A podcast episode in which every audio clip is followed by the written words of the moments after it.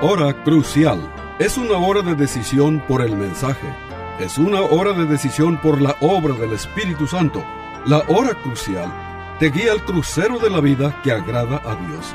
Aquí te presento al orador bíblico, el doctor Adán Rodríguez. Él te habla hoy. Y al fin de esta audición, si tú quieres, llámale al teléfono 956-289-3340. Repito, 956-289-3340. Disfruta la música y aquí te presento al orador bíblico, el doctor Adán Rodríguez.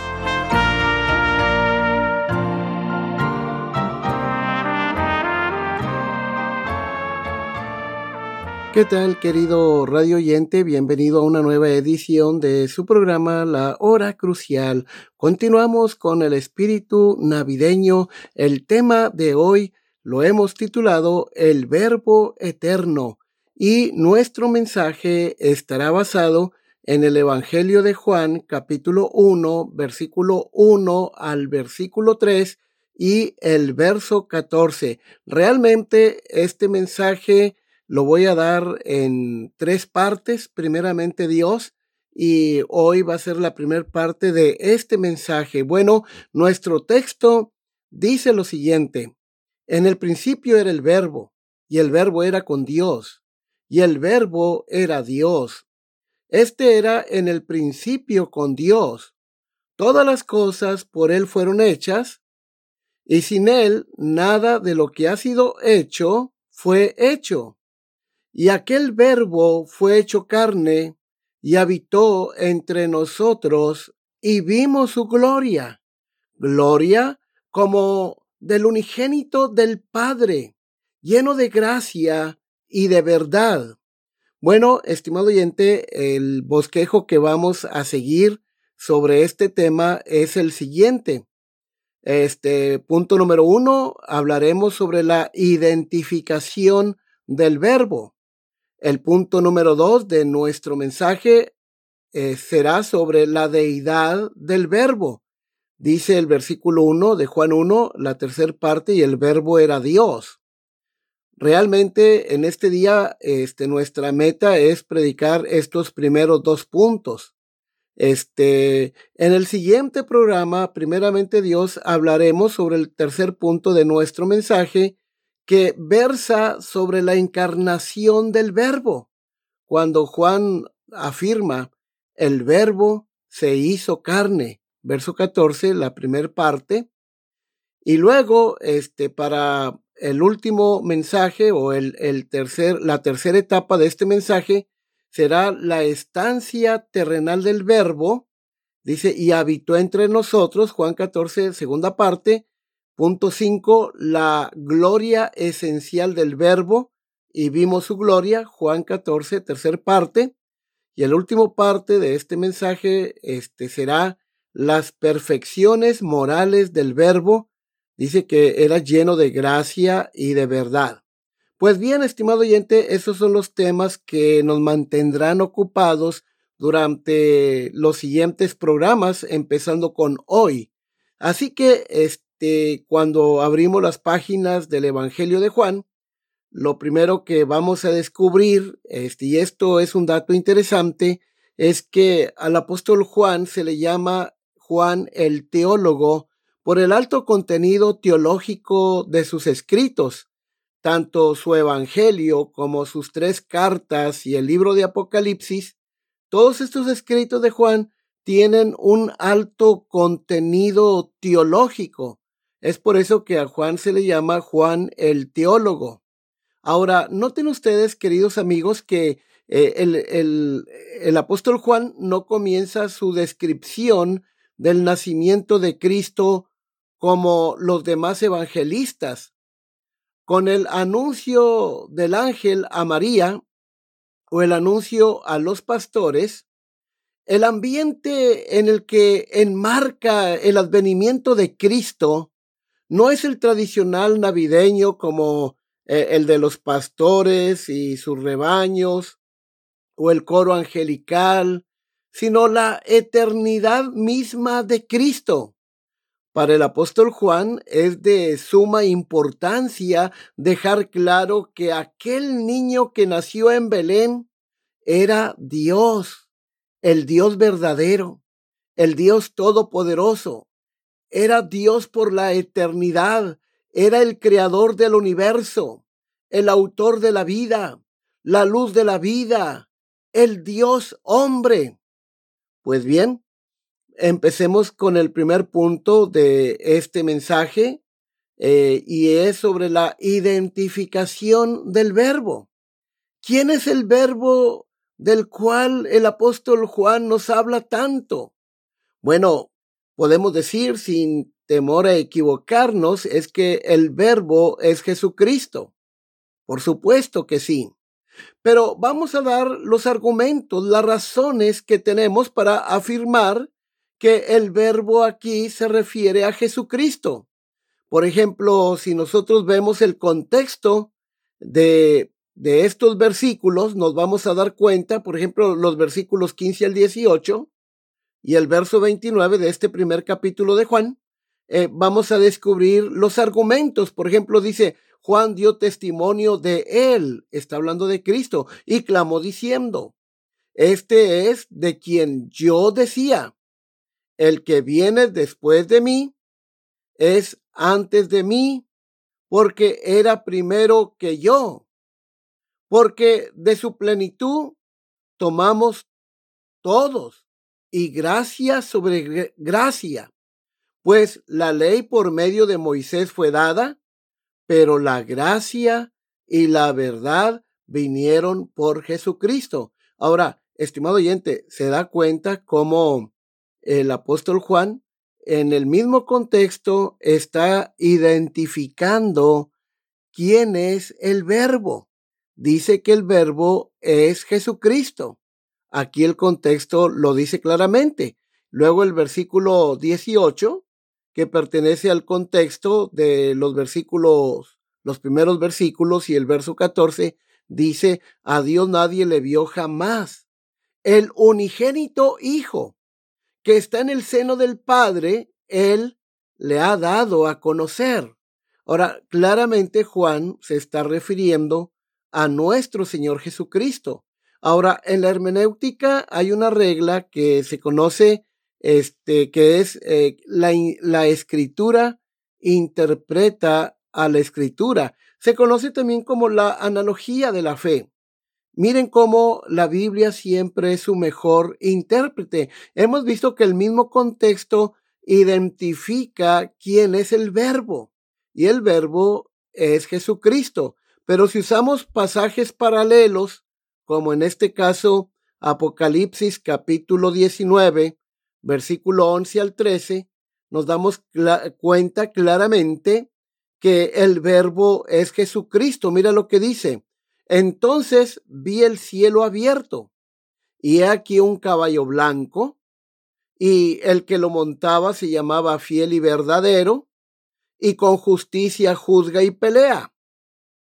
Está desde luego Juan refiriéndose a la segunda venida de Cristo. Mira la descripción que hace de Cristo. Eh, dice, sus ojos eran como llama de fuego esta figura nos indica que nada ni nadie puede esconderse de Cristo. Su mirada es una mirada omnisciente, todo lo sabe. Sus ojos penetran y disciernen la verdad. Sigue diciendo Juan, y había en su cabeza muchas diademas o muchas coronas. Esto nos dice que Jesucristo es el Rey de Reyes y el Señor de los Señores, el soberano del universo. Sigue diciendo Juan, y tenía un nombre escrito que ninguno conocía sino él mismo. Verso 13, estaba vestido de una ropa teñida en sangre y su nombre es el verbo de Dios. Ahora, claramente Juan está refiriéndose a Cristo en su segunda venida. Y los ejércitos celestiales vestidos de lino finísimo, blanco y limpio, le seguían en caballos blancos, de su boca sale una espada aguda para herir con ella a las naciones, y él la regirá con vara de hierro, y él pisa el agar del vino del furor y de la ira del, del Dios Todopoderoso. Y en su vestidura y en su muslo tiene escrito este nombre, Rey de Reyes y Señor de Señores. Ahora, este ya hemos visto que el contexto identifica a Cristo como el verbo. Juan se refiere a Cristo en su segunda venida, viene en poder y gloria y dice que este verbo es el rey de reyes y el señor de señores. Ahora, usando este, esta regla de la hermenéutica, la analogía de la fe, por ejemplo, eh, cómo la escritura interpreta la misma escritura, Apocalipsis 1.5 se refiere a Jesucristo, dice, y de Jesucristo el testigo fiel. Noten, el primogénito de los muertos y el soberano de los reyes de la tierra. Es decir, otra vez se refiere a Jesucristo como el rey de reyes y el señor de los señores. Por ejemplo, la misma idea, Apocalipsis 17.14, dice, pelearán contra el cordero. ¿Quién es el cordero? Juan 1.29 eh, dice, he aquí el cordero de Dios que quita el pecado del mundo. Entonces Cristo es el cordero. Dice, y el cordero los vencerá, porque Él es el Señor de señores y Rey de reyes. Y los que están con Él son llamados elegidos y fieles. Ahora, otra vez, eh, dice que el verbo es Cristo y que el verbo es el Cordero de Dios y que el verbo y el Cordero son Jesucristo y que Jesucristo se le llama el Rey de Reyes y el Señor de los Señores. Ahora, primera de Timoteo 6:14, Pablo, el apóstol, se refiere a Cristo como el Rey de Reyes y el Señor de los Señores. Dice que guardes el mandamiento sin mácula ni reprensión hasta la aparición de nuestro Señor Jesucristo, la cual a su tiempo mostrará al bienaventurado y solo soberano, Rey de Reyes y Señor de Señores. Así que, estimado oyente, este, no hay duda que el verbo es el Cordero de Dios y este verbo es el Señor Jesucristo, es el Rey de Reyes y el Señor de los Señores. Ahora bien, la palabra verbo Logos en griego es un término exclusivo de la teología de Juan en sus escritos y un nombre propio que Juan usa para referirse a Cristo.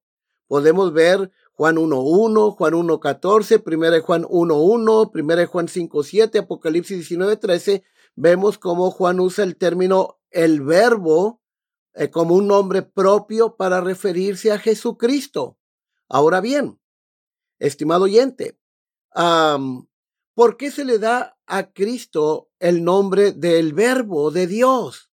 Porque Cristo es para nosotros lo que nuestras palabras son para otros. Nuestras palabras revelan lo que pensamos y lo que sentimos. Así también Cristo como el verbo, el verbo de Dios es la expresión y la revelación de lo que Dios es y vino a este mundo para revelarnos al Padre. El verso 18 es la clave de Juan capítulo 1, es la clave que nos ayuda a entender el concepto juanino del verbo. En este versículo aprendemos que Dios se ha expresado plenamente a la humanidad en la persona del Señor Jesucristo. Al venir al mundo, Cristo nos ha revelado cómo es Dios. Al morir por nosotros en la cruz, nos ha comunicado cuánto nos ama Dios. De esta manera, Cristo es la palabra viviente de Dios al hombre, la expresión de los pensamientos y la voluntad de Dios. Entonces está claro que Cristo Jesús es el verbo de Dios. Punto número dos de nuestro mensaje, la divinidad del verbo. Juan 1.1 dice en el principio era el verbo y el verbo era con Dios y el verbo era Dios. Ahora veamos cómo esta primera oración del versículo 1 afirma la, la preexistencia de Cristo. Dice, en el principio era el verbo. Ahora, en esta primera oración, la eternidad de Cristo queda demostrada por el verbo ser o era. El tiempo de este verbo, estimado oyente, es el tiempo imperfecto que expresa una existencia absoluta, continua y eterna, este tiempo no da idea de origen para Dios. En contraste, Juan el apóstol usa el tiempo auristo para referirse a lo que es histórico. Por ejemplo, en el versículo 3 dice Juan, todas las cosas por él fueron hechas. Noten la expresión fueron hechas, es un verbo. Y Juan aquí, cuando Juan se va a referir a las cosas que tienen un origen, como el universo, como el hombre, por dar un ejemplo, usa el tiempo auristo con el modo indicativo, que es el tiempo verbal histórico por excelencia. Por eso dice eh, que todas las cosas por el verbo llegaron a ser, llegaron a existir. En el verso 6 usa también el tiempo auristo. Dice, hubo un hombre enviado de Dios, es decir, un hombre que llegó a ser. Entonces, cuando eh, Juan va a referirse a la divinidad de Cristo, usa el tiempo imperfecto. Cuando Juan se va a referir al origen de todas las cosas, usa el tiempo auristo, que es el tiempo histórico por excelencia. O sea, el Espíritu Santo dejó muy claro que Cristo es Dios, el Dios eterno. ¿Sí? Ahora, la, la segunda oración de Juan 1.1 dice, y el verbo era con Dios. El verbo ser era, indica una relación absoluta, continua y eterna de dos personas en comunión. Ahora noten ustedes la preposición con significa cara a cara. Esto nos indica que Cristo tenía una comunión continua y eterna eternamente cara a cara con el Padre. Esta oración implica dos personas en comunión una con la otra. Había armonía y participación mutua de pensamiento, propósitos, deseos y amor. ¿Sí? Este, entonces, este, la tercera oración de Juan 1.1 dice, eh, afirma la deidad de Cristo. Dice, y el verbo era Dios estimado oyente, es muy claro que eh, cuando Juan dice y el verbo era Dios, uno puede traducir esta oración y el verbo era tal persona como Dios. Este, todo lo que se puede decir de Dios Padre, se puede decir también de Dios Hijo. Es Dios Padre eterno, también Dios Hijo es eterno es Dios Padre omnipresente, también Dios Hijo es omnipresente. Si es Dios Padre omnisciente, también Dios Hijo es omnisciente. En Jesucristo, estimado oyente, habita toda la sabiduría, gloria, poder, amor, santidad, justicia, bondad y verdad del Padre. En Él se conoce a Dios Padre. Ahora, noten ustedes la palabra Dios cuando Juan dice, y el verbo era tal persona como Dios. Aquí la palabra de Dios es ah, la traducción de la palabra hebrea Elohim. Sí, la palabra hebrea Elohim. Ahora, Juan está diciendo que Cristo es Elohim, ¿verdad? Este, y qué maravilloso, ¿verdad? Que Cristo es Elohim, el Dios creador de todas las cosas. El Nuevo Testamento, estimado oyente, usa el nombre Dios, Teos, como referencia al único y verdadero Dios vivo. Y la palabra se usa en la Septuaginta y en el Nuevo Testamento como traducción de Elohim, la palabra hebrea para Dios. ¿sí? De hecho, Elohim es el primer nombre de Dios que se revela en la Biblia. Así que este es el sentido en que se usa la palabra Dios aquí en Juan 1.1. Juan, estimado oyente, luego resume su enseñanza diciendo que el verbo estaba con Dios en el principio. Verso 2. Ahora, con estas palabras se termina la declaración sumamente enfática e inequívoca de la plena divinidad del Señor Jesucristo. Ahora, aquí viene la, la aplicación, estimado oyente. eh, ¿por qué es importante que Cristo sea Dios? O podríamos plantear la pregunta de la siguiente manera. ¿Qué importa decir que Jesucristo es Dios? Voy a dar cuatro este, aplicaciones prácticas. ¿Qué importa decir que Jesucristo es Dios? Bueno, decir que Jesucristo es Dios es decir que ahora podemos conocer la verdad acerca de Dios, del Dios verdadero, ¿sí? Este, ahora podemos saber cómo es Dios. La contraparte de esta declaración es que sin Jesucristo realmente no podemos conocer a Dios. Sí, esto es muy interesante, estimado amigo. Miren, es Dios el Dios de la, de la imaginación de Platón. ¿Es el Dios de otros filósofos? ¿Es el Dios de los místicos? La respuesta es que sin Jesucristo no sabemos cómo es Dios. Pero si Jesucristo es Dios, que lo es, entonces sabemos que conocer a Cristo es conocer a Dios.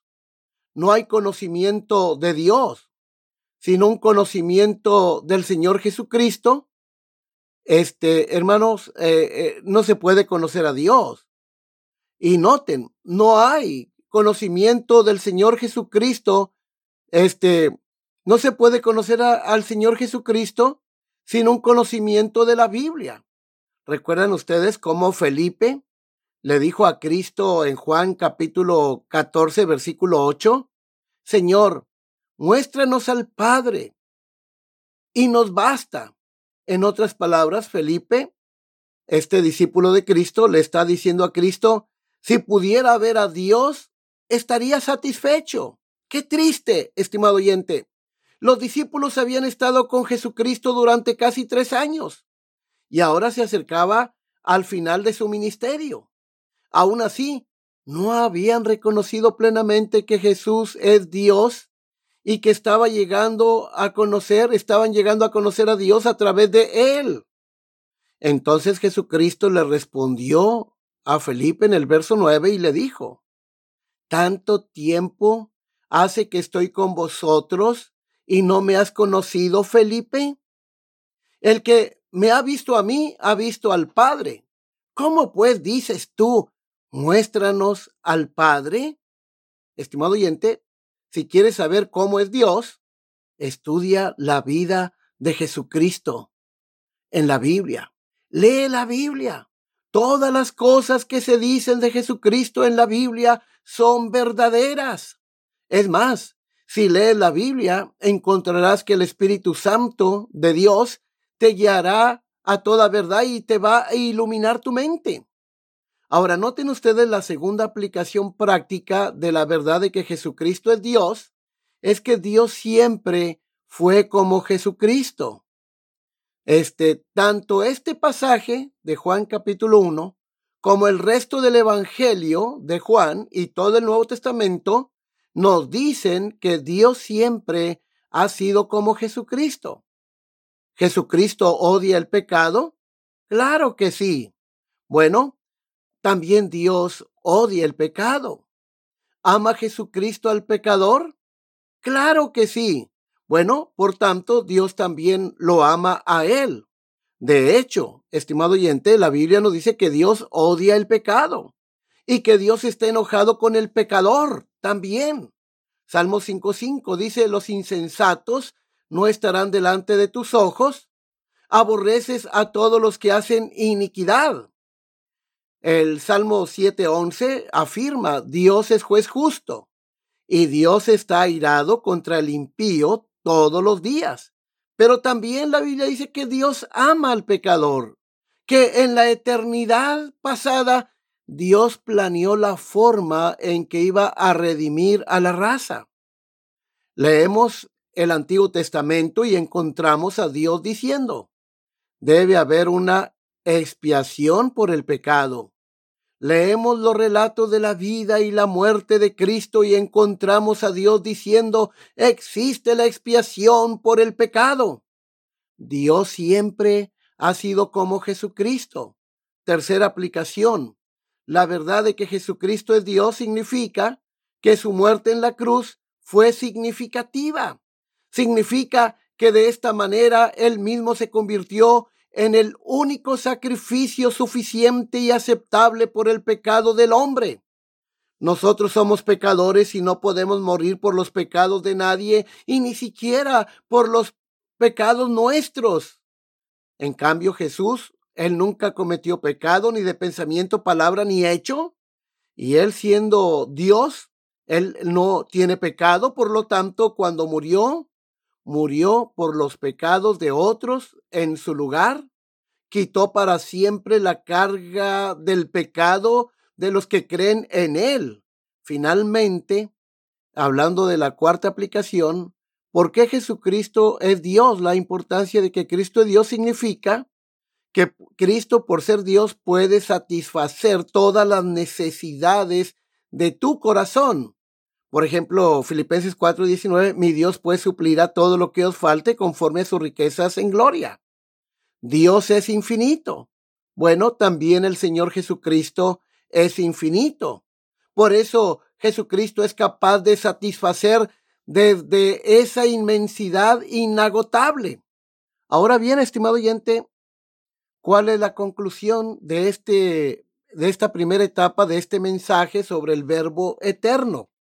Hemos abarcado dos puntos de este mensaje que fue este, la identificación del verbo aquí en Juan capítulo 1.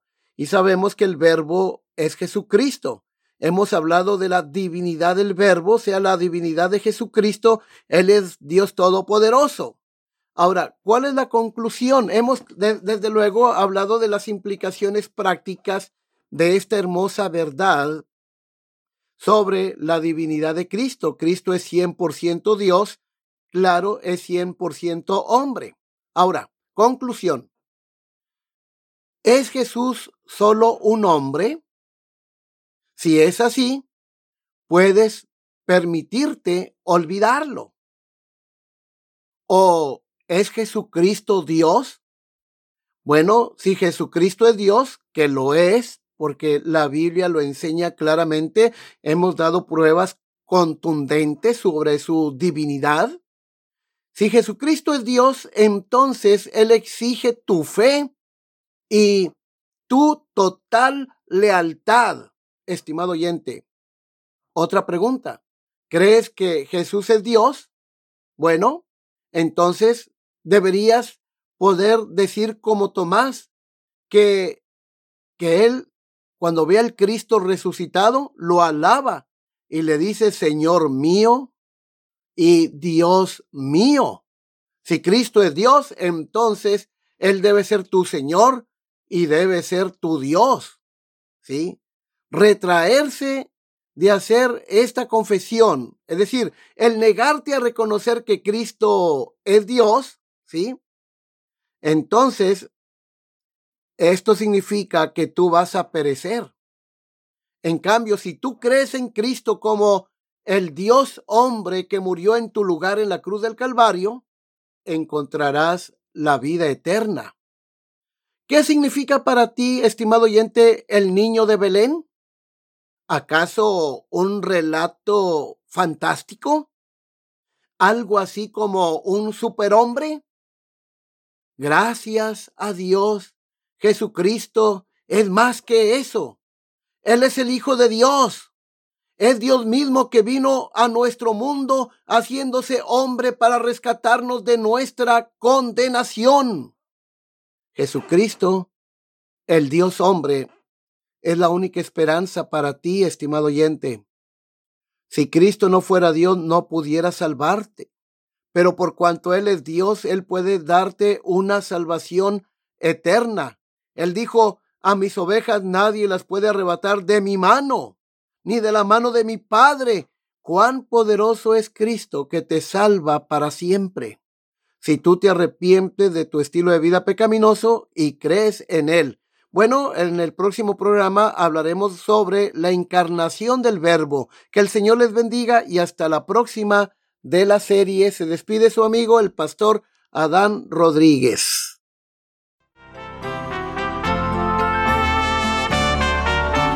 Este fue su programa La Hora Crucial. La Iglesia Bautista Jerusalén y su pastor Adán Rodríguez agradecen a su bella audiencia y les recuerda que los días lunes y viernes a las 12 horas del mediodía este programa se repetirá sin falta.